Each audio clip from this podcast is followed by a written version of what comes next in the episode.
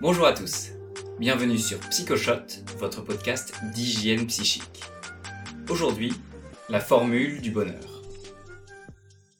Êtes-vous heureux? Si ce n'est pas encore le cas, vous savez qu'il existe des milliers de magazines, de vidéos, d'experts pour vous accompagner dans votre quête du bonheur.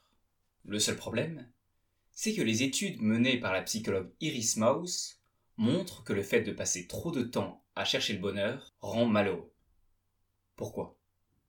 S'interroger sans cesse sur notre bonheur augmenterait notre insatisfaction par rapport à notre propre vie. D'autre part, cette attitude nourrirait également notre égocentrisme, un des pires ennemis du bonheur. Mais alors, comment être heureux? C'est une question qui a longtemps taraudé Mo Gauda, directeur commercial chez Google. À la suite du décès de son fils, il décide de faire son deuil en se consacrant à la quête du bonheur. Après quelques années, il synthétise ses recherches en une formule mathématique. Selon lui, votre niveau de bonheur est égal à votre perception des événements moins vos attentes par rapport à votre vie. Le secret du bonheur est donc de réduire ses attentes quant à l'avenir et de se satisfaire de ce que l'on possède. Voilà, vous savez tout. C'est tout? Oui. Ah non, c'est un peu court, jeune homme. On pouvait dire, oh Dieu, bien des choses en somme. Vous avez raison. C'est un peu court pour résumer le bonheur. Un sujet sur lequel les religieux, les philosophes, les scientifiques ont développé des centaines de théories différentes. Malheureusement, je ne peux pas résumer des milliers d'années de recherche en cinq minutes, mais je vais revenir sur les fondamentaux. Que nous enseigne la psychologie sur le bonheur? Premier point, nous ne sommes pas tous égaux face au bonheur. Selon une étude de l'université de Stanford, notre capacité d'être heureux dépend de trois éléments. 50% est lié à notre patrimoine génétique, 10% à notre environnement. Si vous vivez dans un pays pauvre, une zone de guerre, il sera plus difficile d'être heureux. Et 40% de votre bonheur dépend de votre perception de cet environnement, votre capacité à être positif ou négatif concernant les différents événements de votre vie. Si le bonheur dépend à 50% de nos gènes, cela veut-il dire qu'une personne qui a un patrimoine génétique propice au bonheur sera forcément deux fois plus heureuse qu'un individu dont les gènes favorisent la mélancolie? Pas du tout. Alors bien sûr, il sera plus difficile d'atteindre le bonheur si vous avez une nature anxieuse, mais il est tout à fait possible de devenir très heureux en adoptant les bonnes stratégies. C'est l'objectif des pratiques d'hygiène psychique.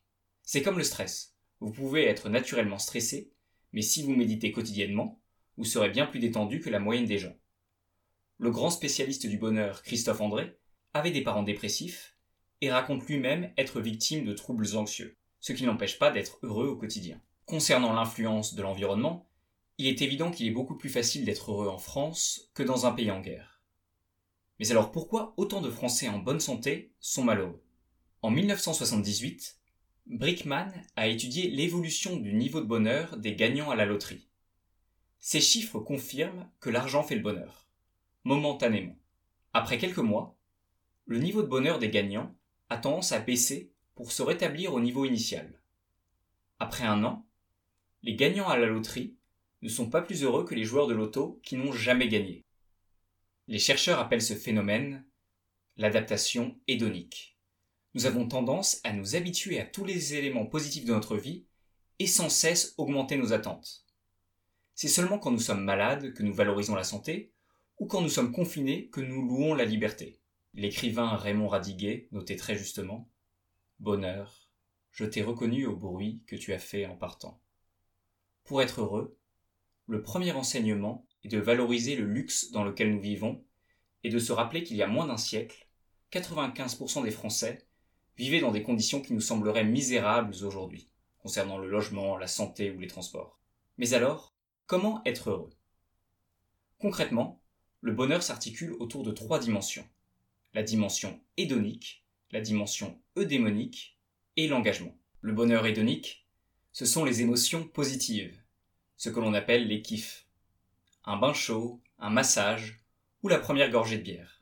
Le bonheur eudémonique, c'est le sens, le sentiment d'être utile, que notre vie est alignée avec nos valeurs. Par exemple, quand nous accomplissons un projet qui nous tient à cœur, ou quand nous admirons les fruits de notre travail. Et la troisième dimension est l'engagement. que l'on appelle aussi l'état de flux. Quand nous sommes complètement immergés dans une action, quand notre concentration est telle que nous ne voyons plus le temps passer. C'est ce que nous vivons lorsque nous faisons du sport, nous jouons de la musique, et parfois même quand nous travaillons. Ces trois dimensions sont complémentaires. Le bonheur est l'art de cultiver les émotions positives, donner du sens à sa vie, et de s'engager totalement dans des activités pour vivre l'état de flux. Une des solutions pour profiter des joies de l'existence est le journal de gratitude. Le principe Notez chaque jour dans un carnet ou sur votre téléphone trois moments où vous avez été heureux aujourd'hui. Ça peut être le bon café du matin, un échange avec un ami ou une petite victoire au travail. Cette habitude va vous permettre de prendre conscience de tous les moments de bonheur que vous vivez et de les amplifier. Pour les personnes qui ne sont pas très réceptives à cette approche, le psychologue Dan Gilbert a une technique plus extrême. Commencez par noter votre bonheur de 1 à 10 puis maintenant, imaginez que vous avez une douleur abominable au ventre, une douleur qui vous empêche de travailler et d'aller voir des amis. Après 10 secondes, notez à nouveau votre bonheur. Les travaux de Dan Gilbert ont montré qu'imaginer brièvement le pire est la meilleure solution pour contrer notre adaptation hédonique. Je suis content, c'est pas à moi que c'est arrivé. Je suis content, c'est pas à moi Concernant la dimension engagement, un seul conseil vivez dans l'instant présent. Consacrez chaque jour au moins 30 minutes à une activité qui requiert toute votre concentration. Un sport, la lecture, le bricolage, ou même les jeux vidéo. Mais surtout pas la télévision ou Internet. Une étude de Harvard a montré que c'est le vagabondage de notre esprit qui nous rend le plus malheureux. Peu importe l'activité que vous menez. Ce n'est pas intuitif, mais si vous avez 15 minutes, vous serez bien plus heureux si vous faites la vaisselle que devant les réseaux sociaux. Et pour finir, le bonheur eudémonique. La quête de sens mérite un épisode à part entière. Mais une chose est sûre, la première étape est tout simplement l'altruisme. Donner du temps ou de l'argent à quelqu'un dans le besoin, que ce soit un ami, un membre de votre famille ou un inconnu, rend heureux. Une étude menée par le psychologue Michael Norton a montré que les gens sont bien plus heureux quand ils ont donné 10 euros à une association que quand ils ont dépensé la même somme pour eux. Nous savons donc tous ce qu'il nous reste à faire. Nous sommes déjà au dixième épisode, donc je vous remercie pour votre fidélité. Partagez bien les contenus PsychoShot sur Instagram, Facebook, LinkedIn, c'est indispensable pour nous faire connaître. Vous pouvez également mettre 5 étoiles sur iTunes ou Apple Podcasts. À la semaine prochaine pour un nouvel épisode, et d'ici là, prenez soin de vous.